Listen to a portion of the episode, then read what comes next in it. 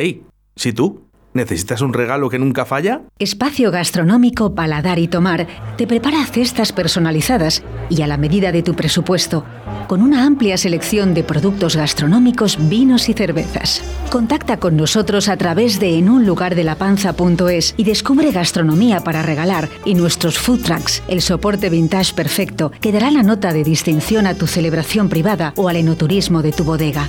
Recuerda, en un lugar de la panza.es.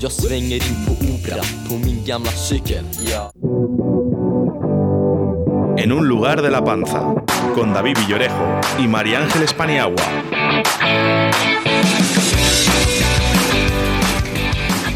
Buenos días.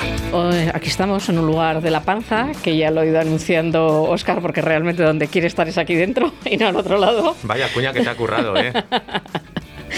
Eh, bueno, pues eh, como decíamos, 4 de marzo.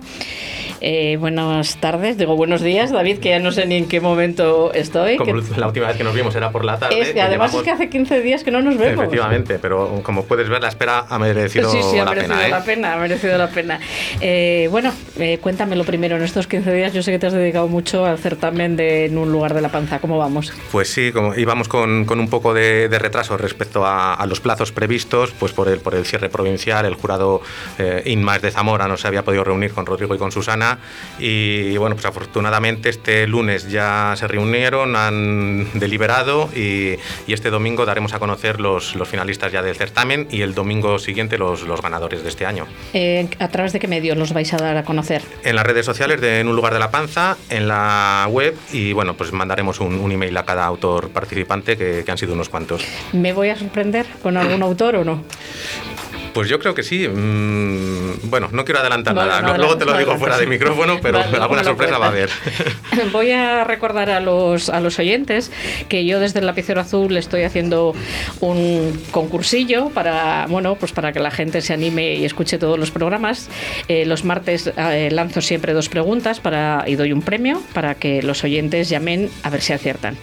La semana pasada eh, lo, se acertó, lo acertó una niña que se llama Muriel Ortega y este, esta semana he hecho dos preguntas. La primera, nuestro técnico, Óscar Arratia, además de hacer las mañanas, eh, eh, Valladolid Directo, hace otro programa los jueves, hoy por la tarde, de 7 a 8. ¿Cómo se llama ese programa? Y la segunda pregunta, David Villorejo, mi compañero de Un lugar de la panza, no es periodista, no es locutor de radio, lo hacemos esto porque nos encanta hacerlo, él tiene otra profesión. ¿Cuál es esa profesión? ya saben que el que lo sepa tiene que escribir un correo al lapiceroazul.r 4g arroba gmail.com y el premio esta semana son dos botellitas de vino. Así que todo el mundo que se anime y que escriba. Pues empezamos. Empezamos. ¿Te cuento de qué va la cosa hoy? El- el- ¿Perdona? Que si te cuento de qué va la cosa hoy. ¿Me lo cuentas ya o esperamos a la música? Nada, lo empezamos ya. Venga, empezamos. Hoy, hoy rendimos homenaje a una elaboración muy nuestra, eh, muy de nuestras barras, esas barras que lamentablemente aún tenemos cerradas y, y que esperamos que la, la semana que viene nos puedan dar algún, alguna buena noticia al respecto. Quizás sea junto a la tortilla de patata el pincho más frecuente y solicitado en, en ellas. Vamos a hablar de, de croquetas. Eh, vamos a hacer un amplio recorrido geográfico por la península a través de profesionales que, que las elaboran, que viven de ellas y, y las hacen muy bien. Y aquí en el estudio contamos con tres personas cuya vinculación profesional gira en torno a ellas. Saludamos en primer lugar a Sara Madroño, propietaria del bar más conocido y clásico de Valladolid en lo que a cro- croquetas se refiere, que me confundiré más de una vez, como es el corcho. Buenos días, Sara. Hola, buenos días. Acompañando a Sara tenemos también en el estudio a, a su hijo Fran. Buenos días, Fran. Hola, buenos días. Y contamos también con el punto de vista de una empresa que se dedica a, a la elaboración y venta de croquetas. Eh, lleva poquito tiempo funcionando, eh, pero con una gran aceptación por parte del público vallisoletano. Eh, hablamos de la tienda Croque Ramos, que se encuentra en la Plaza de Poniente, y tenemos hoy aquí a, a Paula Balbino, su propietaria. Buenos días, Paula. Muy buenos días.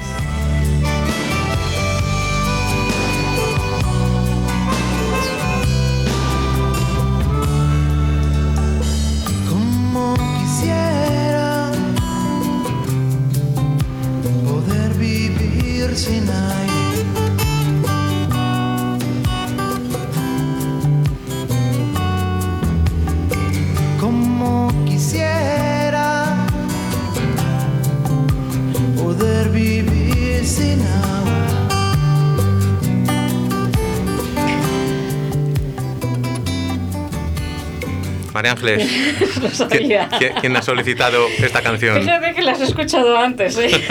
Cada una. Pues mira, yo creo que ha sido Fran.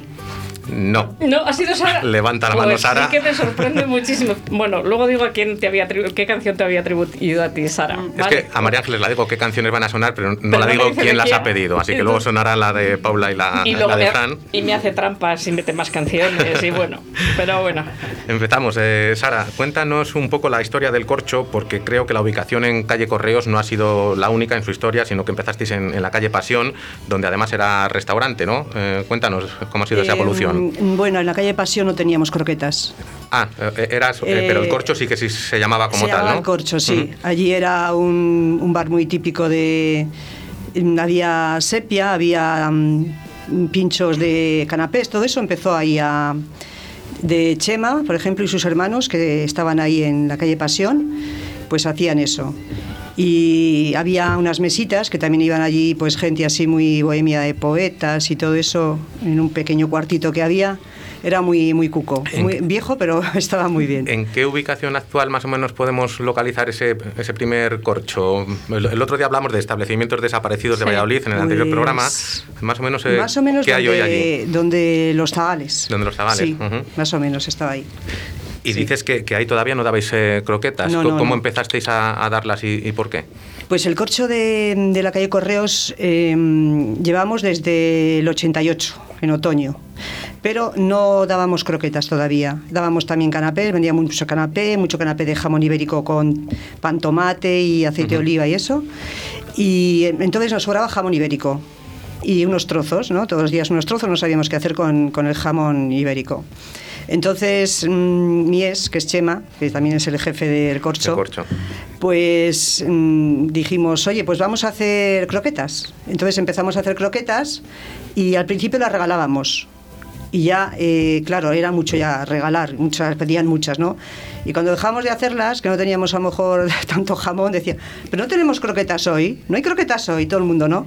Entonces empezamos ahí a hacer croquetas, pero no fue en el 88, fue unos años más tarde. Ujú. O sea que la gente primero empezó a probarlas porque, porque las regalabais Sí. y luego viste que, que tenían tanta aceptación Sí, que dijiste, pues, pues, sí. se ha convertido en la seña de, de identidad que, es, que es hoy en día el corcho, ¿no? Eso es. Ujú. Queda mucho trabajo, pero bueno, seguimos. De trabajo de croquetas sabe también nuestra otra invitada Paula. Hay que mover mucho el, que aunque he dicho en la presentación que, Sí. que llevas poco tiempo con la tienda abierta en, en Poniente, con Croque Ramos, pero realmente elaborando cro- croquetas sí que llevas ya pues, más tiempo, más años. Cuéntanos un poco cómo empieza y cómo se acaba concretando eso en, en Croque Ramos. Eh, bueno, el tema de las croquetas ha sido un poco el, el- el salir a flote eh, con toda esta situación que estamos viviendo, porque yo las croquetas la tengo en mi restaurante, que se encuentra ahora mismo cerrado. Entonces, bueno, ha sido un poco que yo llevo como tres años aproximadamente pues elaborando croquetas y cada vez pues sacando alguna variedad eh, adicional. Sobre todo sugerencias de los clientes. Cada vez que un cliente sugería un- una variedad de croquetas pues no tenía ningún problema en hacérsela y el día y el fin de semana siguiente la teníamos en carta. Entonces bueno el tema de las croquetas como es un producto que se acepta mm, para mi punto de vista todos los sabores, incluso las, las dulces que las elaboramos. Y bueno, eh, el tema de las croquetas es más bien porque es un producto eh, muy fácil de comer, eh, muy demandado y bueno, por el- muchas veces es por la comodidad de decir, bueno, pues vamos a sacar a flote el negocio, ¿de qué manera? Pues vamos a sacar las croquetas a la calle y eh, meter muchísimas variedades a ver qué tal aceptación va teniendo. Si en el restaurante ha tenido muchísima, pues entiendo que en la calle también. Y la verdad que ha sido un acierto, un éxito. Y lo he dicho muchas veces en esta situación de que no hay mal que por bien no venga. O sea que gracias a, a la situación, gracias a la situación o la desgracia, eh, he, he abierto otro negocio que estaba ahí eh, escondido y la verdad que ha sido todo un acierto. Ese es el motivo de- por el que te has eh, decidido por croquetas y, por- y no por otra cosa, por, Sí. por un poco mm, el amplio mercado, o sea, es algo que le gusta a todo el mundo, ¿no? Sí, porque el tema, a ver, yo soy pastelera, o sea, yo siempre he sido pastelera. Entonces eh, decía, bueno, pues no voy a montar una pastelería. Digo, vamos a montar las croquetas, que es algo mucho más fácil de llevar y que la gente viene, coge las croquetas y se las lleva a su casa. Y, y la gente no come postre a todas horas o todos los días, sin embargo las croquetas, pues sí. Y bueno, el tema de las croquetas ha sido sobre todo porque es algo que, que se me da bien. Eh, por desgracia, gracias a las croquetas, tengo una lesión en la muñeca siempre, con lo cual siempre que estar de rehabilitación. Y, y- y bueno. A- Asiente, Sara, Aquí, como que dice el hombro Sara, se, se resiente, ¿no? se resiente mucho y bueno, ha sido las croquetas por eso, porque tenía dos opciones, o sacar los postres a la calle o sacar croquetas. Digo, pues vamos a sacar croquetas. Y precisamente me imagino que por eso haces croquetas también dulces, de Ferrero Rocher, de Oreo. ¿me- De, de Pizarro? oreo, de chocolate blanco, de eh, manzana con canela, o sea, voy variando. Entonces, bueno, ha sido también un gran éxito las croquetas dulces. Y siempre enseño a la gente una forma de emplatar las croquetas, porque hay mucha gente que dice, bueno, pues una croqueta. Entonces, yo les paso muchos tips de cómo emplatar las croquetas, y la verdad es que la gente siempre pregunta, bueno, ¿esta croqueta cómo la puedo emplatar? Y la de postre siempre les digo, una copa de helado y una buena croqueta frita encima, y ya está. ¿Cuántas variedades tienes en total? Pues ahora mismo, bueno, elaborar realmente elaboro 52. 52, fíjate. Pero tengo en tienda, he tenido que hacer una selección porque no encontré una vitrina más grande. eh, tuve que hacer una selección de 26. Y luego todos los meses sacamos una que es la de la croqueta del mes. Entonces, eh, en función a la croqueta del mes, son 27. Y tengo una peculiaridad en mi tienda que la gente llama mucho la atención: es que según la croqueta, así decoro el escaparate. Entonces, está todo el mes la- el escaparate decorado eh, en homenaje a esa croqueta. Claro, también es un, un poco un reclamo de, de Sí. que la gente diga, pues a ver qué, me, Sí. qué me ha puesto Paula hoy, ¿no? En el escaparate. Sí, sí, eso es, pero vamos, muy bien. O sea que... Cin- Yo, a mí me has dejado impresionada con 52 variedades. Sí. Ya, 20 ya 26 me parece una barbaridad, 52 me parece de locura. Sí, sí, sí. Y, sí. y de esas 52, ¿cuál es la que suena más rara a la gente? La que más sorprende cuando dices, tenemos croquetas de... A ver, aparte de las dulces, que la gente no se espera una croqueta dulce, eh, la más rara que le puede parecer a la gente es eh, la última que hicimos, que fue la de salmorejo, porque una clienta sevillana me dijo, no harás una croqueta de salmorejo. Digo, sí, y la hice.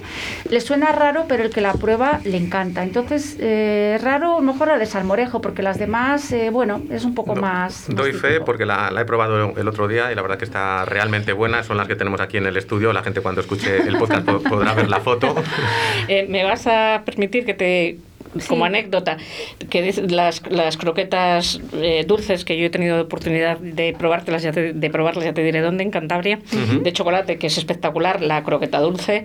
Eh, la primera, las primeras croquetas, las primeras recetas de croquetas que hay en España son de 1830 y son de arroz con leche. Uf. O sea, que las, que las primeras recetas ¿Has, eran... has hecho alguna vez de arroz sí, con leche? he hecho muchas veces porque el- en el restaurante hacía mucho el arroz con leche y cuando me sobraba el domingo el arroz con leche del fin de semana, pues hacía croquetas con ella. Ujú. Eh, Sa- Sara se estaba quedando un poco asustada de, de la gran variedad de, de croquetas que, que hace Paula, porque en el corcho, como has dicho, las hacéis eh, solamente de jamón. De jamón, Pero he sí. leído que, que el Viernes Santo las hacéis también de bacalao. Sí, de bacalao. O sea que ya, ya queda poquito para poder probar. Bueno, no creo que esta, esta Semana Santa. Bueno, podemos hacerlas. Las podéis pero no hacer creo otras cosas que, que se puedan servir, ¿no? Sí. Luego también tenemos, perdona, eh, mi hijo que tiene el peso, el restaurante El Peso, Fabián, ahí las hacen de boletus. Ajá. También Ah, están muy ricas. Pues mira, ahí tiene la gente otra referencia croquetera en Valladolid. Pero, Eh, sí, nosotros solo de jamón. Y es que ya nos parece. como ya tenemos el bar abierto, Sí. vamos, eh, sí, claro, no, no como ella que, que ahora no tiene restaurante abierto, pues ya son muchas cosas más a hacer y ya Eso no. es. Croqueta- croquetas de, de jamón solamente, pero... Jamón ibérico. De jamón ibérico, pero no solo de, de croquetas eh, vive el corcho, también tenéis otro, otro tipo de, de referencias. Yo, por ejemplo, me sorprendió la primera vez que probé la tajada de bacalao rebozada, que Ah, ya, ya sí, hace sí, unos sí, años, sí, gracias sí. A, a mi amigo Mario, a quien aprovecho para saludar, dijo, tienes que probar, porque sí, yo siempre iba y comía la, la croqueta, sin embargo, eso es una, me imagino que La una... tajada de bacalao una corcho elaboración también sí, el ¿no? Buñuelo, bu- sí, de bacalao. buñuelo, vamos. está, Mm. está riquísimo, sí, muchísimo. Y vendemos muchísimo también, sí. ¿Qué- Lo pide mucho la gente. ¿Qué más cosas eh, tenéis? Pues tenemos eh, el jamón ibérico, el canapé, de, y montaditos de jamón ibérico con pan, tomate y oliva, aceite de oliva. Luego los domingos y sábados y domingos y fiestas hacemos paella, que también se vende muy bien. Y luego pues muchísimas tapas, de anchoa, de sardina ahumada, de, de pastel de bonito, de, de berenjena, de bastante eh, rabas. bastantes cosas de ya de tapas y eso. Ahora, ¿cómo estáis funcionando? ¿Con, con Pues- terraza, sin terraza? ¿No estáis funcionando? Estamos, sí, estamos con la terraza y, va- y gracias a Dios muy bien, aunque, aunque llueve y eso la gente va. Sí, sí, sí, sí, es verdad que Está que- deseando de salir, Y sí. está deseando de salir y yo voy a, voy aquí a aplaudir a, a los vallisoletanos de, de, de salir y de apoyar a la, a la hostelería, que yo creo que se está portando todo el mundo muy bien.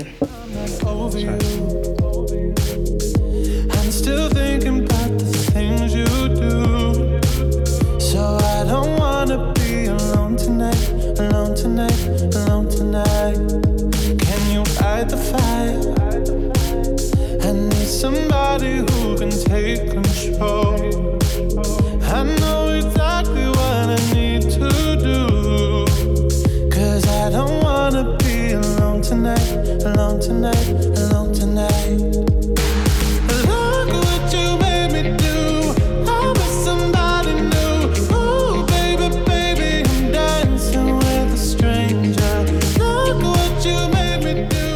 María Ángeles, ¿quién ha solicitado esta canción? Pensé que me ibas a dejar hasta después de, de un rato. Bueno, lo voy a. Hombre, lo voy- tienes fácil, ¿eh? Eh, 50%. yo creo que es Paula. Bien. Ah, yo digo, a ver si me hace una seña así por debajo y me da una pista, pero no. Ahí sí que has acertado. Decía al principio del programa que íbamos a hacer un recorrido geográfico por, por establecimientos de, de la provincia de Valladolid y no solo de Valladolid, como veremos luego, que elaboran eh, buenas croquetas. Eh, ahora nos vamos a ir concretamente a Matapozuelos, donde tenemos vía telefónica a Andrés del Mesón Pedro, un clásico especializado en pinchos de lechazo y de conejo, pero que también elabora unas riquísimas eh, croquetas. Buenos días, Andrés. Buenos días, ¿qué tal estáis? Buenos días. Pues bien, ¿qué, tal, qué tal tú? Estamos preguntando a, Sara que, que cómo estaba funcionando con, con el corcho, si, si con terraza o cómo. ¿Vosotros cómo estáis en estos momentos, Andrés? Pues el sábado pasado, el día 26, nos decidimos abrir la terraza ya y estamos con terraza. La verdad es que, bueno, la semana ha sido bastante propicia para estar un poquito en exteriores y ahí estamos, esperando también las nuevas medidas de que nos dejen, de las de escalada, que nos dejen abrir algún, algún interior. Pero bueno, por lo menos contentos, porque al final trabajar es una alegría para nuestro cuerpo y para nuestras mentes también. No podemos estar más tiempo encerrados en casa. La verdad que sí, que esperemos que, que este buen tiempo permita no, no solo las terrazas, sino las medidas, los, los interiores, a ver qué, qué nos cuentan mañana. Eh, Andrés, eh, estamos eh, en un programa eh, especializado en las croquetas. Otro día te vas a venir a, a hablar de- del resto de, de de Mesón Pedro. Cuéntanos de qué son las croquetas de, de tu casa y si tienen algún secreto para que, para que queden así de ricas.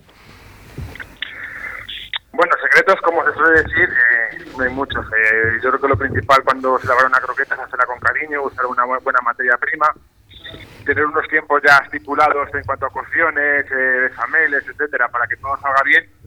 Y, y bueno, pues eh, lo que buscamos es una croqueta que sea crujiente eh, por fuera y que luego por dentro sea cremosa, que, que mantenga los sabores que queremos que, te- que te- que queremos. Y bueno, tenemos dos croquetas, una que es la, una receta tradicional de atún y huevo, que es un poco una herencia de mi abuela hacia mi madre, y que es la croqueta que hemos elaborado desde que abrimos, de 28 años. Y hace 4 o 5 años también tenemos otra croqueta de jamón, que también gusta mucho. Y bueno, pues es un poco la carta de presentación de nuestra casa. Cuando alguien nos viene a visitar, pues comer nuestra croqueta, pues yo creo que es algo principal, ¿no? Es además una, una croqueta pues eh, de tamaño considerable, como pueda ser más o menos la, la del corcho. Tenemos aquí a, a los invitados de- del corcho y, y a Croque Ramos en, en el estudio. Eh, o sea, dices que el artífice de esa croqueta de huevo y bonito fue tu, tu abuela. Sí, es una receta que mi madre tenía guardada ahí, yo creo que con su madre, con mi abuela, ¿verdad? Y bueno, pasó a ella y cuando abrimos el restaurante, pues eh, las croquetas eh, ya sabíamos de qué tenían que ser. Ujú. Se hizo la de atún y huevo, que es la que hemos tenido siempre, y luego por ofrecer un poquito más de variedad, se hizo la, se hizo la de jamón. Yo la de- la verdad es un producto que, que, como te decía antes, es la carta de presentación de cualquier restaurante o cualquier bar. Nada más sentarte, te pone una croquetita y bueno, pues, es un poquito la, la imagen que quedas nada más entrar, ¿no? Sí, es importante, Ujú. importante. La de atún y huevo yo, yo la conozco, de hecho siempre que vamos pues, nos pedimos mínimo dos eh, por, por cabeza. La de jamón no, no te la he probado todavía, esa la próxima visita pues eh, aquí queda, queda apuntada. ¿Cuántas... eh, Es un poco más clásica, ¿no? La croqueta de jamón Sí. como que es un poquito más. Claro. Pero bueno, era por ofrecer un poquito más de variedad, ¿no? Dentro de lo que es la croqueta, ofrecer dos tipos de croqueta, pues yo creo que al final, pues bueno, te gusta probar una, te gusta probar otra, hay gente que le gusta más una, otra, pues bueno, ya sabes.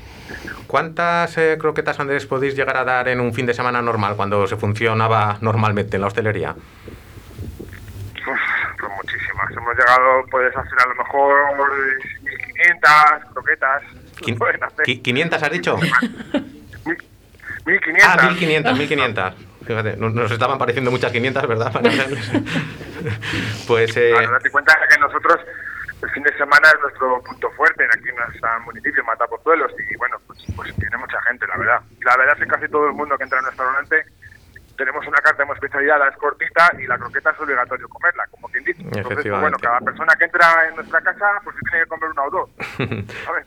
Pues si, si te parece, Andrés, eh, te emplazamos para que te vengas un día aquí al estudio en directo y, y nos cuentes el resto de especialidades de- del Mesón Pedro en Matapozuelos y, y te agradecemos muchísimo que hayas estado este ratito al, al teléfono contándonos eh, la elaboración Me gustaría croquetera. puntualizar que la croqueta es una cosa que es, es- es- da- parece muy fácil, pero realmente los que las hacemos en nuestra casa sabemos la, la complejidad del tiempo que necesita. Muchas veces es una cosa, es un alimento, una comida que pues, parece muy sencilla, pero no, no es cierto. Es una, co- una comida que necesita su preparación, sus, sus puntos, también hay que enfriarlo.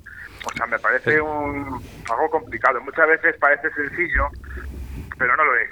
Estoy, estoy contigo, Andrés, porque yo, yo resaltar. creo que, que los clientes así lo valoramos porque de hecho no comes una buena croqueta. No es tan frecuente comer una buena croqueta. O sea, po- por, eso elegimos precisamente los establecimientos pues como el Corcho, como es el tuyo, para, para ello. Así que eh, nada, ahí queda esa, esa no- puntualización de, de Andrés. Sí, sí, sí, es cierto. Y además yo creo que una croqueta nos da un poquito de alegría y de felicidad a todos. Así que, bueno. Que falta nos hace, ¿verdad? A, a comerlas todos. Muchas gracias, Andrés. Te esperamos por aquí Venga, lo antes que pases- posible. que paséis buen día y mucha suerte y salud para todos. Un abrazo. Hasta luego, gracias. Ey, si tú necesitas un regalo que nunca falla, Espacio Gastronómico Paladar y Tomar te prepara cestas personalizadas y a la medida de tu presupuesto, con una amplia selección de productos gastronómicos, vinos y cervezas. Contacta con nosotros a través de enunlugardelapanza.es y descubre gastronomía para regalar y nuestros food trucks, el soporte vintage perfecto que dará la nota de distinción a tu celebración privada o al enoturismo de tu bodega. Recuerda, enunlugardelapanza.es. Jag svänger in på Opera på min gamla cykel ja.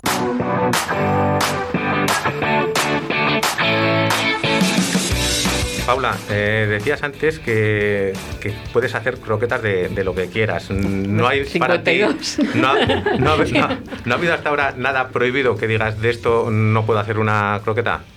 Eh, no es que no pueda hacerlo, hay, cosas que a mí me supera a la hora de cocinarlo. Por ejemplo, yo el lechazo, eh, no lo el olor del lechazo no lo soporto. Pero claro, me toca hacer croquetas de lechazo. O sea, eh, guisar el lechazo, hacer el sofrito, luego guisarlo. Es el olor que desprende en la cocina. Pero bueno, es una croqueta que se vende mucho y se hace. Pero yo lo que me niego rotundamente es hacer eh, croquetas de, mm, de callos. O sea, eso no lo soporto. O sea, es que es verlo y me dan arcadas. Es, es- Entonces, es porque a ti personalmente Sí, eh, o sea, te, no. te desagrada el, el será- guiso previo, yo ¿no? creo que será complicadísimo de callos. A ver, Bueno, seguro que las tiene eh, me parece tan complicado complicadas. si lo, tienes, si lo tienes bien guisado, puedes hacerlo, pero Sí. claro, eso hay que guisarlo. Claro. Entonces, eh, ahí me niego yo. Entonces, eh, para mí, para mí eso yo creo que es el punto... que- Pues, pues vamos al otro punto contrario. ¿Cuál es la que más te gusta, la que más agradable a, a ti personalmente, eh? la que más aga- A agradable mí la te- que más, la de espinacas al ajillo, porque el olorcito de al sofrito del ajo me pierde. Entonces, eh, cuando estoy haciendo la croqueta de espinacas al ajillo, pues ese sofrito que hago primero del ajillo, eh, me dejo siempre un poquito aparte, pues para comérmelo con algo. Ujú. Pero eso me encanta, o sea, ese, y, la- y, y cualquiera de las dulces, el chocolate negro, por ejemplo, que a mí me pierde el chocolate. Entonces, eh, siempre que hago la croqueta de chocolate negro, tengo que comerme un trocito de chocolate. Nos decía Andrés que llegaban a, po- llegaban a dar hasta 1.500 croquetas en un fin de semana. Eh, ¿En qué números puede andar el, el corcho y tú? Por ejemplo, tú, Sara, en, en un fin de semana, un día normal, ¿el corcho cuántas croquetas puede llegar a despachar? Pues eh, un día normal, por ejemplo, 300, 400. Un día normal. Sí. A ver, Bueno, me vas, cuando son ferias de Valladolid me imagino que una, una salvajada, ¿no? me vas a perdonar porque, a ver, yo soy malísima haciendo croquetas, de hecho no las hago porque o se me queda muy blanda o se me queda muy dura y al final, bueno, o sea, ¿Cuántas vueltas tenéis que dar al brazo para hacer 400 croquetas, 1500? Además, en el caso eh, de Paula, mm, ahora voy a hacer esta, vuelvo a empezar a hacerlo de, de otros sabores. O sea, me parece una locura. No, pasa que eh, tienes que tener trabajo bien organizado. O sea, para mí mi trabajo es una cadena. Entonces, yo lo primero que hago cuando me pongo a hacer masas, que se hace todos los días, pues se hace una media de 10 masas diarias, que son unas 500, 600 croquetas diarias. Entonces, yo lo primero que hago es organizar eh, los ingredientes de todo eso. Todo muy bien pesado, todo muy bien organizado. Y una vez que empiezas, va todo seguido. Que una masa de una croqueta, si tienes todo organizado, pues son unos 20-25 minutos cada masa.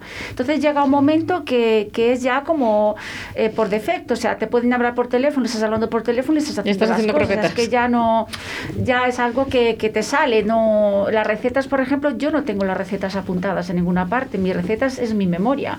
Con lo cual yo digo en mi casa, cuidarme porque como me pase algo, a ver qué nacen las croquetas. Uno de los puntos fuer- fuertes de, de hacer una buena croqueta es la, la cremosidad interior, el que, Sí. que me imagino que se logra pues eh, a, a base de hombro, como, como decíais Sí, a- sí, hace un momento. Eh, Sí, nosotros eh, mm, cada cazuelón que hacemos 20 litros de leche. Y ahí te puedes Yo figurar, Yo dar de vueltas. sorpresa en sorpresa. Fran, Vueltas, vueltas. Fran, ¿tú también haces? Sí, sí, sí. Fran, eh, llevas el el, el corcho de, de Río Shopping, Río ¿no? Shopping, sí. Eh, allí las elaboras tú. Eh, no, bueno, lo- los cocineros que tenemos allí sí que es verdad que a veces nos ha tocado a nosotros también, cuando hay alguien de baja o lo que sea, tal, nos toca ir. Y al principio también, para enseñar a la gente, siempre estamos nosotros. Y es verdad que es la cantidad, es verdad que, que, o sea, son 20 litros de leche más los kilos de jamón, o sea, estamos hablando de un perolo que, Mira, que yo- casi cabes dentro. si te Me vais, me vais a dejar que me quite el sombrero y que os respete porque mm, yo con un litro no me sale, con 20 litros o sea, es una locura. Sí, sí, es una hora, nosotros estamos una hora o más de cocción y es constantemente removiendo, removiendo, Mm. removiendo, sí. Y es verdad que te hace falta las dos manos y digo, me ha hecho gracia lo del, del teléfono móvil, ¿no? Que Se son me diferentes ocurre, Fran, ahora que están los gimnasios cerrados, Sí, todos sí, sí. estos chicos que quieren hacer músculos, que se pasen sí, por sí. allí y os echen una Nos mano. echan una mano, sí. A veces entre dos personas lo tenemos que hacer. Sí, ¿Cómo, sí. cómo estáis eh, funcionando? Bueno, allí cerrado, ¿habéis eh, trabajado el takeaway Sí. o...? Nada, en Río Shopping ahora estamos totalmente cerrados. Sí que hay alguna tienda por ahí abierta y tal, de, de esto, vamos, de lo básico. Y nada, todo lo demás cerrado hasta que, que quieran nuestros queridos Y me, y me comentabas eh, a micrófono cerrado al, al Sí. empezar que te habías lanzado a una nueva aventura en, en Río Shopping. Cuéntanos. Sí, pues hace poquito la cosa es que, bueno, esto, este local en concreto que se llama Perro Lobo está situado abajo, frente a las loterías, frente al Oliver, que a lo mejor lo conocen más. Sí, de, de hecho tuvimos aquí a Diego en el programa. fecha, sí. Es muy conocido en Valladolid. Y entonces, bueno, pues estamos justo enfrente y hemos ido pues con una propuesta de sándwiches grandes, de patatas bravas, también hacemos y, bueno, cositas así un poquito también, siempre tirando un poco de taberna, de, de lo que nos gusta la taberna de española, ¿no?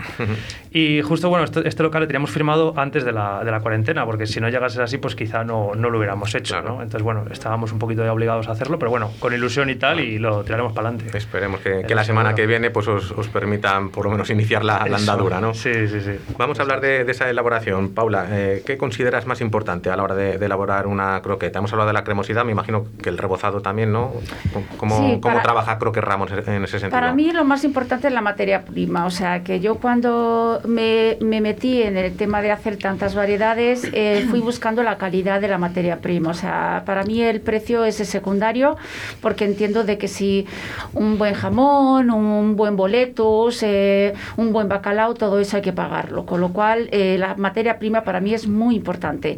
Luego, el tema de, de rebozado de la croqueta, la cremosidad, por supuesto, pero el rebozado de la croqueta. eh, yo es que eh, no tengo alergia al pan rallado, pero le tengo mucha manía.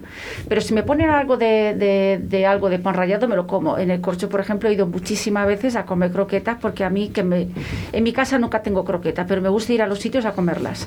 Entonces, el, el rebozado, busqué un rebozado buscado que fuese diferente, que me aguantara la cremosidad que tiene la croqueta una vez frita y que por supuesto quedara muy crujiente. Y di con varias opciones y al final me quedé con el cereal, un cereal especial para freír que me gustó mucho y digo, bueno, pues así, así se quedó con la gente del tema de, de lo que es el crujiente de cereal. ¿Y esa fritura de la que hablas, eh, aceite de oliva o de girasol? Yo siempre utilizo aceite de girasol o aceite especial freír. La gente dice de freír con aceite de oliva, pero eso no es verdad, o sea, no se puede.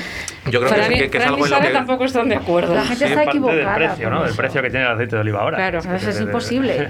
Bueno, y, y que también, eh, si triple. quieres eh, apreciar, digo yo, eh, apreciar más el sabor de la Sí, croqueta, correcto. te lo camufla más el oliva que el Sí, girasol. Mucho ¿no? más, sí, eso es. Pues, pues bueno, a ver qué, qué nos cuenta nuestro siguiente invitado que le vamos a llamar por teléfono, si él lo hace con aceite de oliva o de, o de girasol.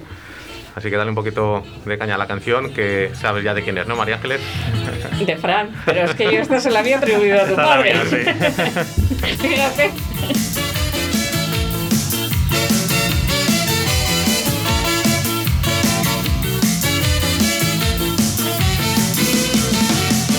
Yo no sé si estás muy pedo lo vas a estar.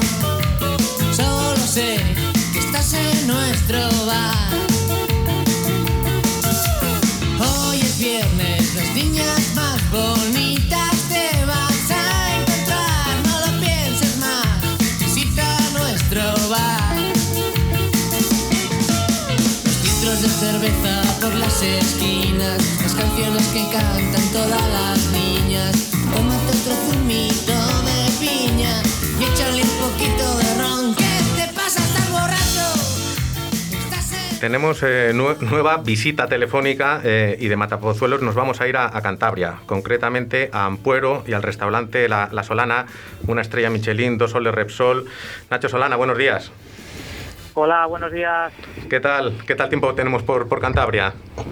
Bueno, pues ahora mismo te puedo decir que estamos a 22 grados, un sol y ni una nube. Parece parece verano ya. Parece verano. Bueno, lo primero, y antes de que se me olvide, recuerdo sí un abrazo de parte de, de tu amigo Alvar, del restaurante Alquimia, que, que, bueno, le tuvimos aquí hace poco por, por teléfono, lo tuvimos en, en- en los micros y, y te manda un fuerte abrazo. Eh, Bueno, pues eh, agradecido. Nacho, en tu carrera en los fogones ha tenido mucho que ver la, la cocina de tu madre. De hecho, en, en tu carta conjugas platos eh, más tradicionales de, de ella, de Begoña, con las elaboraciones propias ya de, de tu cocina y, y de la enti- entidad que, que- que la has marcado. Eh, en el caso de las croquetas, creo que fue precisamente una receta de ella la que te inspiró a conseguir ese premio de, de la mejor croqueta del mundo en 2017, ¿no? Sí, eh, siempre lo digo, ¿no? Que mi, mi madre hacía aquí la, la croqueta y, bueno, la, la, la receta original es totalmente de ella. Lo único que, bueno, pues nosotros la hemos adaptado a, a los tiempos que corren, ¿no? La hemos, la hemos ido quitando harina hasta dejarla, pues, con una textura cremosa, pero, pero partiendo de las bases de, de ella, de, de buena materia prima del pueblo y de, y de varilla y de mano y de paciencia. Eh, O sea, el toque personal que diste a esa receta de tu madre fue principalmente lo que comentas, el, el rebajarla de, de harina y darla más, más cremosidad. Sí, eh, bueno, luego eh, en principio mi madre las hacía solamente con, con mantequilla y nosotros pues le acoplamos también un poquito de aceite eh, para que la croqueta tenga sabor a, jamón pues lo que hacemos es sofreír un poquito de aceite con, con los huesitos de jamón para que ese aceite le dé le dé fuerza y, y eso fue lo que le acoplamos. Lo demás es todo exactamente de ella eh, leche del pueblo fresca que hervimos nosotros en casa, eh, un buen jamón y, y como te decía, pues le hemos quitado harina pues desde, desde los 100 gramos 110 que empezaba ella por litro pues a, los 70 que utilizamos nosotros ahora. Entonces, pues bueno, la, la diferencia en textura es notable. Estábamos hablando antes de conectar contigo de, la fritura, de si aceite de, oliva o de girasol y, y aquí nuestros invitados coinciden que girasol, imagino que, que tú también, ¿no, Nacho? Sí, eh, aunque bueno, también hay que decir que el aceite de girasol sí que conserva mejor lo que es el sabor de la croqueta. Le aporta menos, mm, eh, le aporta menos sabor eh, externo, pero el aceite de oliva eh, la hace también un crujiente más, más divertido. O sea, tienes hay un contrapunto. Yo no estoy, yo no utilizo, no, si voy a freír muchas, eh, utilizo aceite de oliva. Y si voy a hacer pocas y, quiero el esplendor de sabor, pues utilizo aceite de girasol, porque eh, aguanta menos, la- la- más cantidad y, y encima pues eh, eh, te la cuece un poquito más que el aceite de oliva. El aceite de oliva le aporta un crujiente eh, también que es, que es mágico para la croqueta. El, el premio del que estábamos hablando de la mejor croqueta del mundo era un, un- es un concurso eh, llevado a cabo por, por Jamones Joselito, que no hemos dicho que la, que la croqueta era de, de jamón. E imagino que, que notarías bastante pues eh, el hecho de que la gente realizase peregrinaje para probar la, la croqueta, ¿no? Cuando ganaste el premio. Sí, la verdad que fue un boom, ¿no? Fue en el año 2017 que, que tuvimos la suerte de ir al campeonato y ganarlo y, y a partir de ahí, eh, bueno, eh, la estrella Michelin fue una cosa increíble, pero joder, la croqueta me, me, me dejó alucinado porque porque venía gente de, de, de toda España, vamos, en verano que, que es un sitio pues turístico donde estamos nosotros enclavados, pues venía gente de, eh, sabien- a sabiendas de que, de que habíamos ganado el premio a la croqueta y querían probarla y, y bueno, días de locura absoluta, de 40 litros diarios y bueno, ese, ese año fue, fue tremendo, hasta que ya pues bueno, le, nos hemos ido acostumbrando, ¿no? ya tenemos, pa- parecemos ya una, una un- como digo yo, ya es artesanía, pero ya parecemos una, una fábrica. En, en cadena. con, con- con la tarta de, de queso, eh, Nacho, he leído que, que también pasó algo parecido, ¿no? Que era una receta eh, inicialmente tradicional de tu madre que luego la, la has adaptado también a, a la solana. Sí, sí, sí, sí. Bueno, el 90% de, de nuestra cocina es, es la es la base de ella. Eh, es una cosa que está muy oída, que es que, es, eh, que parece que, que todos los cocineros eh, eh, cogemos ese eslogan, pero pero aquí es tan cierto de que, de que la gente lo comprueba, ¿no? Porque yo tengo la suerte de compartir clientes de- desde la época de mi madre y sí que dicen que, que pues, si se comen un plato un plato actual mío que puede llevar una alubia roja, pues le recuerdan a las de mi madre. Si se comen la tarta de queso, pues lo mismo. O sea, eh, sí que intentamos pues eh, estar en la última tendencia pues de, de- lo que se lleve, pero la receta, la base es totalmente las, las manos de, la madre. Que recuerde a, a la tradición de, de donde viene, ¿no? Eh, te he leído en, en redes, eh, Nacho, que vais a abrir el interior del restaurante este sábado ya. Sí, la verdad que aquí en Cantabria estuvimos, eh, como dice un paisano vuestro, Lera, eh, estuvimos prohibidos desde el 6 de noviembre y, y no nos habían dejado abrir los interiores ni navidades ni nada. O sea, realmente eh, va a hacer cuatro meses de que, de que hemos estado cerrados en esta tercera ola, más los tres de que cerramos toda España al principio. Eh, entonces, pues bueno, teníamos muchas ganas y aunque las restricciones son muy duras, pues porque solo podemos abrir con un 23%, eh, no podemos tener eh, consumo en barra, pero, pero tenemos ganas de, de empezar a coger el ritmo, de trabajar y, y, y también Cantabria está cerrada perimetralmente, pero, pero bueno, la demanda está siendo grande porque la gente tiene ganas de salir y, y- y estamos contentos, sí, estamos ya en plena, en plena preparación para abrir el sábado. Pues espera, esperemos que esta repa- reapertura ya no, no se nos vuelva a cancelar en, en las fechas eh, venideras. Eh, ¿Hace mucho que no vienes por Valladolid, Nacho? ¿O has venido recientemente? Bueno, tengo infinitos amigos allí, es una tierra que me encanta, también tengo muchos clientes y, y cuento las horas por, por, por volver, pero realmente eh, hace un año eh, ayer que, que no estoy en Valladolid, o sea que, Pues- que, que- que se hace largo, se hace largo porque, porque sois una gente estupenda y, y me encanta ir por ahí. Pues eh, ya sabes dónde, dónde tienes tu casa, que en la próxima visita que vengas a, a Valladolid te tienes que pasar por estos micros y, y llamamos a, a Alvara o a cualquiera de, de tus amigos cocineros de aquí de, de Valladolid y provincia. Y muchas gracias por atendernos este, este ratito, Nacho. Olin, de verdad, muchas gracias a vosotros y, y encantado. Un abrazo grande. Un abrazo. Ey, si tú necesitas un regalo que nunca falla, Espacio Gastronómico Paladar y Tomar te prepara cestas personalizadas y a la medida de tu presupuesto, con una amplia selección de productos gastronómicos, vinos y cervezas. Contacta con nosotros a través de enunlugardelapanza.es y descubre gastronomía para regalar y nuestros food trucks, el soporte vintage perfecto que dará la nota de distinción a tu celebración privada o al enoturismo de tu bodega. Recuerda, enunlugardelapanza.es. Jag svänger in på Opera på min gamla cykel. Ja.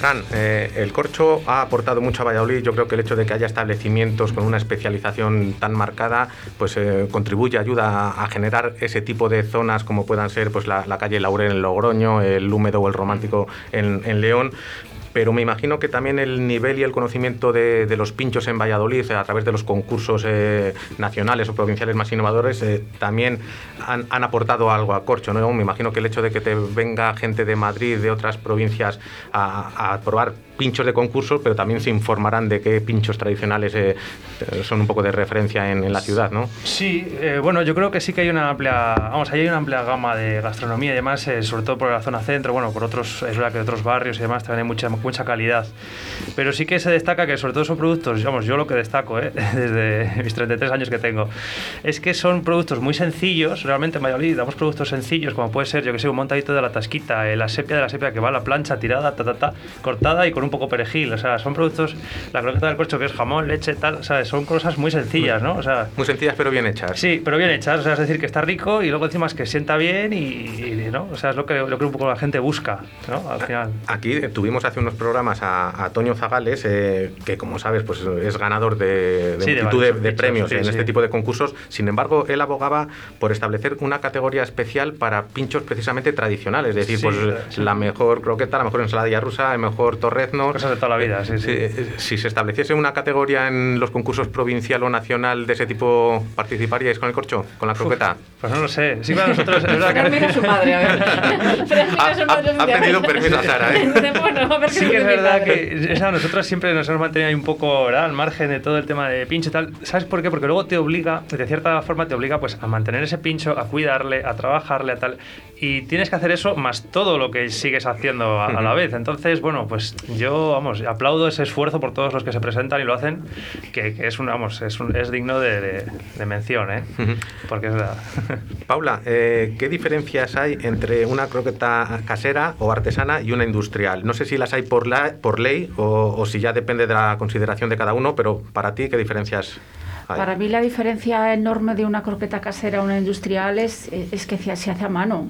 O sea, no es lo mismo. El otro día hay un, oí un comentario a un cliente que me decía, claro, es que eh, la croqueta es tan perfecta que parece, parece industrial. Digo, no, digo, es que eh, para mí lo industrial mm, en muchas ocasiones no, no es perfecto. Lo que sí, una cosa que, la, que coges la masa a mano, que la embolas a mano, pues al final la haces perfecta.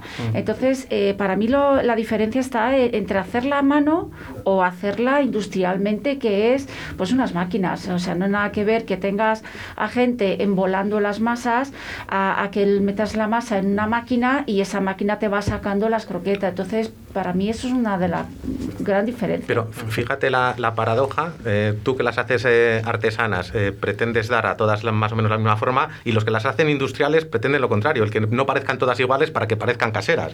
O sea, Entonces es, es una contradicción. Sí que es verdad que yo lo vi el otro día, pero digo, vamos a ver, eh, primero eh, llegas un momento que, que ya tienes la medida cogida, porque nosotros utilizamos lo que es una, un aparatito de esos de hacer las bolas del helado. ¿Por qué? Porque hacer la croqueta redonda, pues eh, tienes que utilizar algo, porque las dos cucharas al final, pues es como que cansa. Entonces hemos logrado encontrar un justo un medidor de bola de helado que es el medidor de la croqueta. Entonces a veces sale unas un pelín más grande que otras si las pesas, pero a la vista tú miras la vitrina y todas las croquetas son iguales, pero, pero no todas son iguales. Pero vamos, yo soy partidaria de, de las cosas hechas a mano. Hemos hablado de, de la fritura, ambos eh, mm, elaboráis una croqueta pues, de tamaño bastante considerable. eh, ¿Para freírlas eh, congeladas o descongeladas? No, no, no. Siempre descongeladas. Nosotros nunca congelamos, no. Porque luego- ¿Nunca tenéis croquetas hechas No. de, de antemano? Tenemos hechas del día anterior, Que es lo bueno, no tampoco de tres días, no. Yo estoy ahí casi todos los días, pues para eso, para saber que las croquetas están frescas de, del día anterior, que son, son las ricas, ¿no? Porque también en el momento, si las haces el mismo día, se te estropean todas. No, o sea, las echas a freidora, se te, porque es muy blandita la masa, ¿no?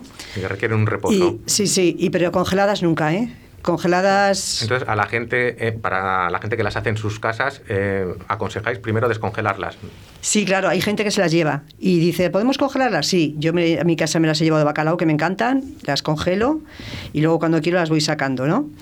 Eh, puedes congelarlas y luego cuando las vayas a hacer, puede- te pueden durar unos días y a lo mejor más de, de una semana. Y luego cuando las vayas a hacer las dejas temperatura ambiente, pues una hora antes.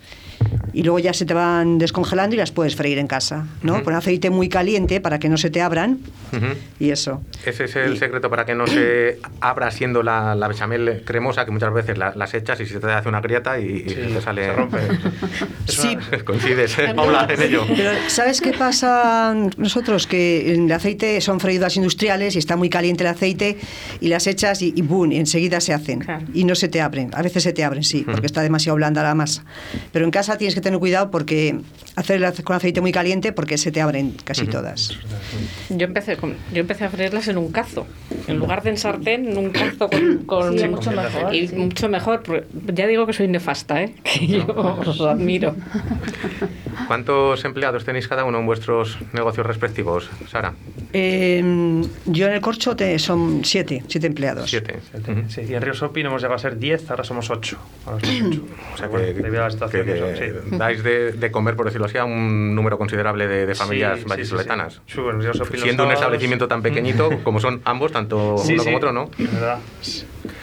Paula. Nosotros eh, ahora mismo somos tres, pero ya tenemos el proyecto de abrir una segunda tienda y seremos otras dos o tres personas más. O sea que hay que, hay que sacar a la gente del paro y evidentemente yo soy muy partidaria de sacar a la gente del paro y de buscar a aquellas personas que realmente necesitan trabajar. Eso es importante. Sí. Busco el suelo de la habitación, latidos del acordeón. Lo difícil es decir adiós, suelo responder a las lágrimas con el papel. Olvidar es no saber perder. Bebe y abre la ventana y ves solo soledad. No tengo nada que decir que no hayas oído. Las páginas que escribiré son vasos vacíos, botellas raras al amanecer. Solíamos andar. Terminamos este recorrido geográfico croquetero eh, con la llamada a uno de los últimos restaurantes que yo personalmente visité antes de, de este último cierre de, de la hostelería y que para mí es un imprescindible de, de Salamanca capital.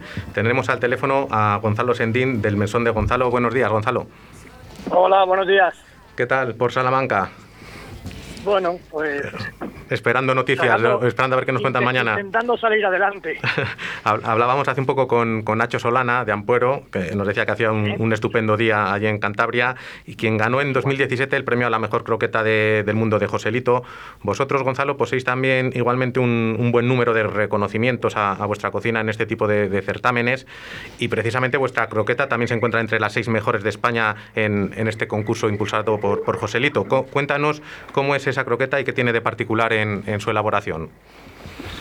Bueno, pues para quien no nos conoce, debemos de presentarnos primero y decir que somos un restaurante de tercera generación. Y en, y en función de esto os diré que la receta de la croqueta es una receta que salió de mi casa, no sé, no del restaurante. Hasta hace escasos dos años era mi madre junto con mi tía las que hacían estas croquetas. Y ahora mismo ya la receta está totalmente adaptada y totalmente con, eh, supervisada por ellas, pero la hace el equipo de cocina. Mm. Entonces, la primera croqueta que se hace en el restaurante la hacen ellas y las elaboraban en casa. Mi madre no se dedicó de manera activa a la hostelería. Yo soy hijo y nieto de hostelero, pero sol- no- solamente nos hemos dedicado a la parte masculina a la hostelería. En este caso lo que te digo es que mi madre y junto con mi tía, pues empezaron hace, hace ya muchos años, hace casi 20 años, a, bueno, pues por aquello de que yo empezaba en hostelería, mis primeros pinitos, de echar una mano a- al hijo, eh, un poco en, en plan madre coraje, y, y empezaron con esta croqueta hasta que llegó un momento en el que había semanas que con los dos restaurantes abiertos eh, tenían que fabricar o producir 4.000 croquetas. Eh, entonces aquello se convirtió casi en una en un tema casi en una esclavitud diría ¿Qué tiene especial nuestra croqueta? Bueno, pues eh, lo que te digo, en principio el, el cariño. Porque es verdad que, que yo creo que de la receta de la madre, que fíjate, ellas no pesaban, ellas las hacían a ojo. No pesaban las croquetas. eh, luego ya evidentemente cuando la hemos eh, introducido en el- eh, para que las hiciese el equipo de cocina hace dos años, va todo con pesaje y con medidas exactas. Pero sí te diría que lleva una, una buena leche, lleva una buena mantequilla, digamos que siempre un poco lo que nos identifica en el restaurante es la materia prima. Lleva el jamón de carrasco, ¿vale? Lleva un pan rallado específico, o sea, todo mm, está hecho de aquella manera. Y luego otra cosa muy importante es que nosotros, evidentemente, como, como tenemos ta- tanto volumen, eh, tenemos que tener mucho cuidado entre ese punto, entre dejarlas demasiado cremosas, pero que no se nos abran en la freidora. Por ese estábamos problema que podemos comentando. tener a la hora a la hora de freírlas, ¿vale? Eh, no tiene más, tiene, tiene cariño, tiene una receta que ya te digo que Bueno, forma no- parte ya de, no- la, no creas que es de la historia del restaurante, de la historia del restaurante y lo que sí tiene es, por supuesto, lo que te digo, que es nuestro ADN, es materia prima. Fíjate, eh, Gonzalo, que es algo en lo que habéis coincidido todos hoy. El, eh, por un lado, el, el cariño y por otro lado, el que sea una receta que viene de, de una generación anterior que, que las hacían, pues como bien dices, en el caso de tu madre, a, a ojo, sin, sin pesajes y, demás. Sí, sí. Pero Nacho Solana nos acaba de decir que también la croqueta con la que ganó era pues una receta de, de Begoña, de su madre, que luego la fue adaptando al, al restaurante. O sea que al final hay que volver a, Fíjate, a- mi a la madre- tradición, ¿no? Mi madre se llama Marisa y sabes tú que hay una Marisa que se hizo muy famosa también con las croquetas que fue la madre de Francis Paniego, Ujú. de Chaurren. Sí. y se da esa similitud. De hecho, unas jornadas gastronómicas en nuestra casa donde cocinó, hicimos un cuatro manos con Francis Paniego y era muy curioso porque él trajo su croqueta y entonces eh, la croqueta de su madre y nosotros en aquel entonces también la croqueta era de nuestra madre, o sea, la había hecho mi madre. Y fue un día, la verdad, que muy emotivo y un homenaje muy bonito a las marisas. Qué, qué- qué bueno el, el tirar así de, de tradición, no solamente en, en- en los platos de los restaurantes, sino acordarte de, de los orígenes y, ahora y- y sí de dónde viene. la quinta gama en muchos restaurantes. La croqueta es un plato que da, da trabajo, o, por no decirlo de otra manera, da mucha guerra. Eh, entonces, o la croqueta está bien hecha o realmente ahora mismo hay también muy buenas croquetas en el panorama nacional y o tienes una muy buena croqueta o realmente yo creo que en vez de prestigiarte te desprestigia. Entonces, eh, por eso digo que no es tan fácil tener una buena croqueta. Decía Gonzalo que Es sencillo, pero no es fácil. Decía Gonzalo que sois especialistas en, en este tipo de certámenes y, y es que no solo habéis ganado eh, reconocimiento con la croqueta, sino que también fuisteis ganadores del Campeonato Mundial de Callos en 2018, u- una elaboración que dice Paula que no se atreve a hacer croquetas de callos, pero también en ese caso la receta venía de, de la bisabuela de, de- de vuestro cocinero De Marcos, ¿no? De Marcos del Valle, sí. Venía de la familia de Marcos. Lo que pasa que volvemos a lo mismo. ¿Cómo se consigue que unos callos de una receta familiar pasen a ser los mejores del mundo? Pues evidentemente mejorando toda la materia prima.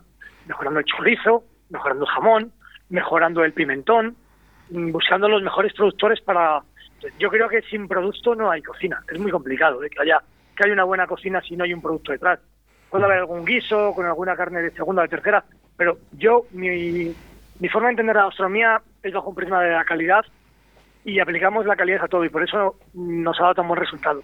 Y luego, a colación de los premios, decirte que también eh, ganamos el pincho popular con las manitas de cerdo deshuesadas en Valladolid, en el campeonato del año 2013 de pinchos, Muy buenas, doy fe. y, y hemos ganado el subcampeonato también de las patatas bravas en Palencia, que se realizó hace tan solo dos meses. Ese ha sido recientemente, ¿no?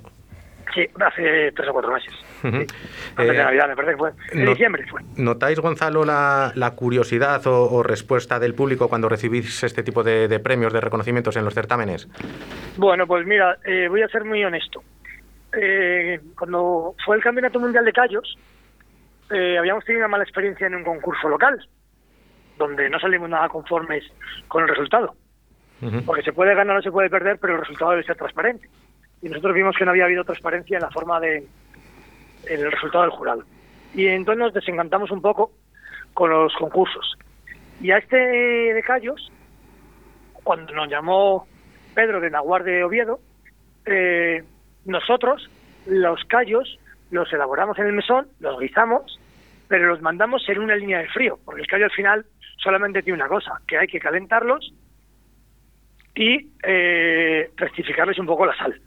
¿Vale? No tiene, no tiene más. Una vez que el callo está elaborado, cuando tú lo vas a calentar, nosotros que estamos armando comi- comida a domicilio, lo único que recomendamos es calentarnos en un fuego, eh, en un caso eh, al fuego y a lo mejor rectificar un poco el punto de sal. No tiene Sí. más.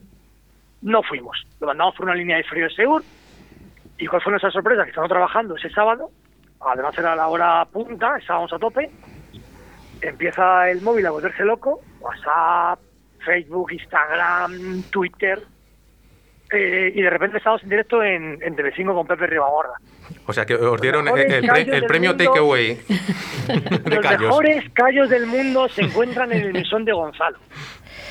Qué bueno, qué bueno. Y yo les dije en ese momento a mi equipo de cocina, digo, chicos, prepararos para hacer callos. bueno, pues en, una- en, un- en tan solo un año, en, en tan solo un año multiplicamos por cuatro las ventas de callos. Evidentemente, cuando te pones una carta de un restaurante y lees que los callos han ganado la segunda edición del Campeonato Mundial de Callos, es una garantía para el, para el cliente. Y evidentemente, si le gustan los callos, pues seguramente tenga inquietud por probar los mejores callos del mundo.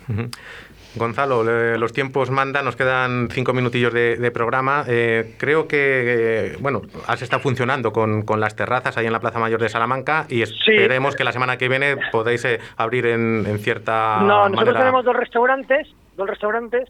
En la Plaza Mayor como tal, todavía, por la burocracia política que hace tanto daño a este país, no se ha resuelto el tema de los cortavientos, es decir, como tiene que pasar por varias comisiones que son de nivel técnico y de nivel político, llevamos desde octubre reclamando eh, que nos dejen instalar eh, sistemas de climatización, cortavientos, eh, son sombrillas, estufas, etcétera, en la Plaza Mayor, y todavía no ha llegado la autorización pertinente, yo creo que ya para este año lo damos por perdido, Mm. pero en el otro restaurante, en el Mesón de Gonzalo, como no llevaba tanta burocracia, porque era una calle que no, está- no era como en el, el entorno de la Plaza Mayor, que yo entiendo que es un BIC y es patrimonio de la humanidad, pues sí que es verdad que el ayuntamiento nos lo autorizó casi de manera eh, inminente, y nosotros desde el 12 de enero que se cierra la hostelería, cerramos el día 13 para, para pensar cómo nos íbamos a adaptar, y el día 14 reabrimos con una calle que es verdad que el ayuntamiento, gracias al ayuntamiento de Salamanca, estamos funcionando porque ha peatonalizado muchísimas zonas de la zona centro para que podamos instalar nuestras terrazas.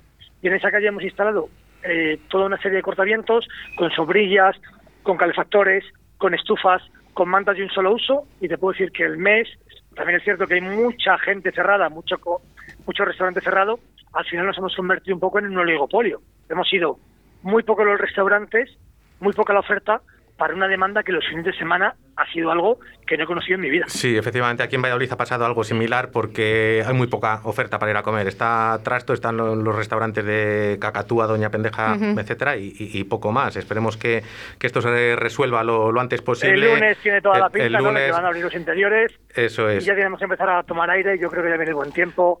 La gente ya sabe un poco más de- de- del virus, sabe que en los exteriores no hay problema. Es cierto que aunque se abran los interiores a la gente le va a costar mucho, porque nosotros hicimos, hicimos un primer sondeo de cara a este fin de semana, que nosotros habíamos escuchado que quizá este fin de semana ya se pudiese abrir en los interiores, y según nos iban entrando reservas íbamos preguntando que si se diese la posibilidad de comer en el interior, que qué es lo que preferirían. Y es que nos encontramos con un 100% de, de respuestas positivas a la terraza. A la Nadie terraza, quería comer ujú. eso. Gonzalo, pues Yo desde aquí a eh, animamos a, a todos los pucelanos a, a conocer eh, Salamanca y, y a comer en, en tus establecimientos. Si vienes por Valladolid, estás invitado a estos micrófonos o a comer Soy una cliente- croqueta en el corcho, conocer las de... de bastantes restaurantes de Valladolid y admiro mucho la gastronomía de vallisoletánea. Así que nada, Muchas gracias, Muchísimas Gonzalo. gracias. Nos vemos pronto. Un saludo. Un abrazo. fuerza para todos. Ey, si tú necesitas un regalo que nunca falla, Espacio Gastronómico Paladar y Tomar te prepara cestas personalizadas y a la medida de tu presupuesto, con una amplia selección de productos gastronómicos, vinos y cervezas. Contacta con nosotros a través de enunlugardelapanza.es y descubre gastronomía para regalar y nuestros food trucks, el soporte vintage perfecto que dará la nota de distinción a tu celebración privada o al enoturismo de tu bodega. Recuerda, enunlugardelapanza.es. Jag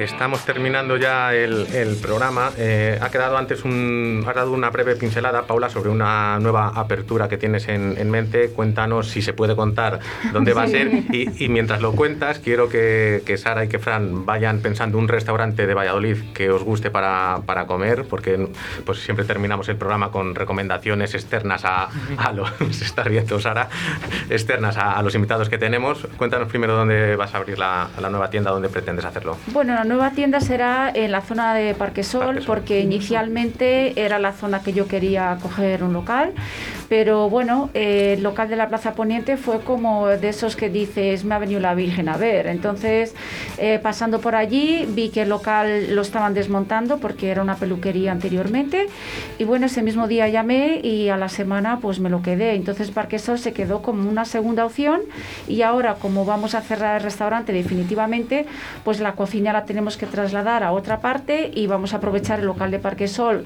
para que sea eh, tienda y la cocina, pero la cocina será eh, totalmente abierta, o sea, será una cocina cristalada, con lo cual el cliente que entre en la tienda o que pase por la calle va a ver perfectamente todo el proceso que estamos haciendo de las croquetas y van a ver evidentemente todo lo que te- allí tenemos. Entonces, esa es un poco eh, la opción y, y si todo va bien será Parque Sol. Pues ahí queda esa, esa nueva propuesta. Eh, repetimos que la tienda con la que está funcionando actualmente está en la Plaza de Poniente, Croque Ramos.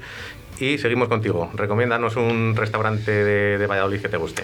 no le has dado tiempo a la pobre, a ellos les has dado ventaja. Y aquí a la pobre, aquí te pisa, aquí te mato. Bueno, es que ya me, ya me lo sé. Entonces, Es que yo sé que Paula ya... Yo, eh, es que yo soy muy yo soy muy romántica, con lo cual hay restaurantes que, que me gusta ir por el ambiente que hay, aunque allí se come bien, hay otros que se come muy bien, pero muchas veces por el ambiente pues pues no me gusta ir.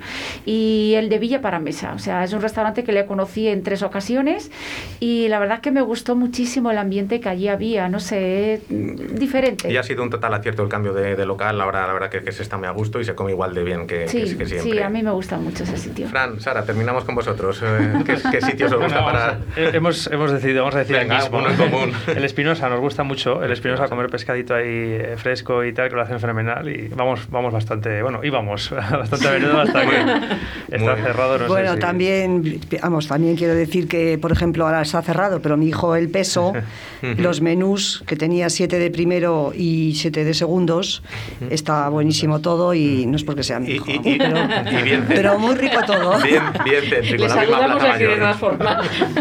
También es verdad, sí.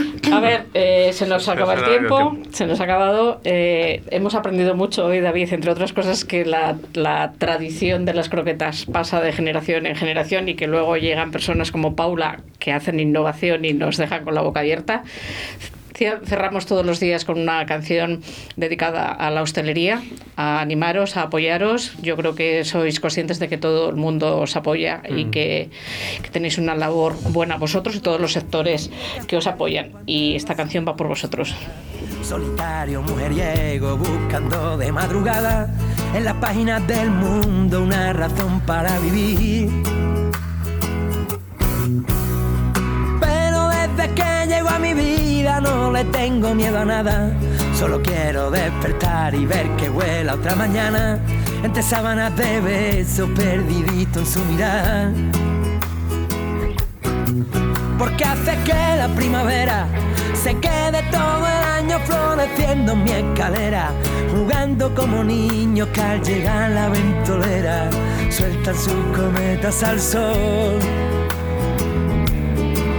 Felijando y colecciono golondrinas en las nubes, universos que caben en su mirada, ya no hay más. La luna está desesperada. Porque vuelo, me tiro de su boca y sé que vuelo. Porque ahora vivo a dos palmos del suelo que ella pisa, el corazón late deprisa y pierdo la cabeza cuando estalla su sonrisa. Porque vuelo, me tiro de su boca y sé que vuelo. Porque ahora vivo a dos palmos del suelo que ella pisa, el corazón late deprisa y pierdo la cabeza cuando estalla su sonrisa.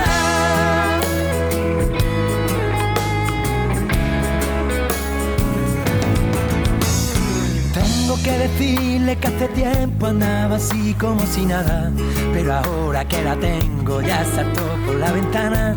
Ese vértigo a besar los labios nuevos del amor. Porque hace que la primavera se quede todo el año floreciendo en mi escalera, jugando como niños que al llegar la ventolera sueltan sus cometas al sol. Felijando y colecciono golondrinas en las nubes, universos que caben en su mirada, ya no hay más. La luna está desesperada.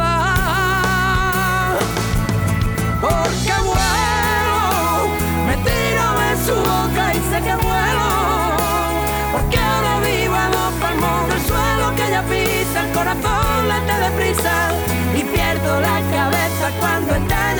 sonrisa. Porque vuelo, me tiro de su boca y sé que vuelo. Porque ahora vivo a dos palmos del suelo que ella pisa, el corazón late deprisa y pierdo la cabeza cuando estalla su sonrisa.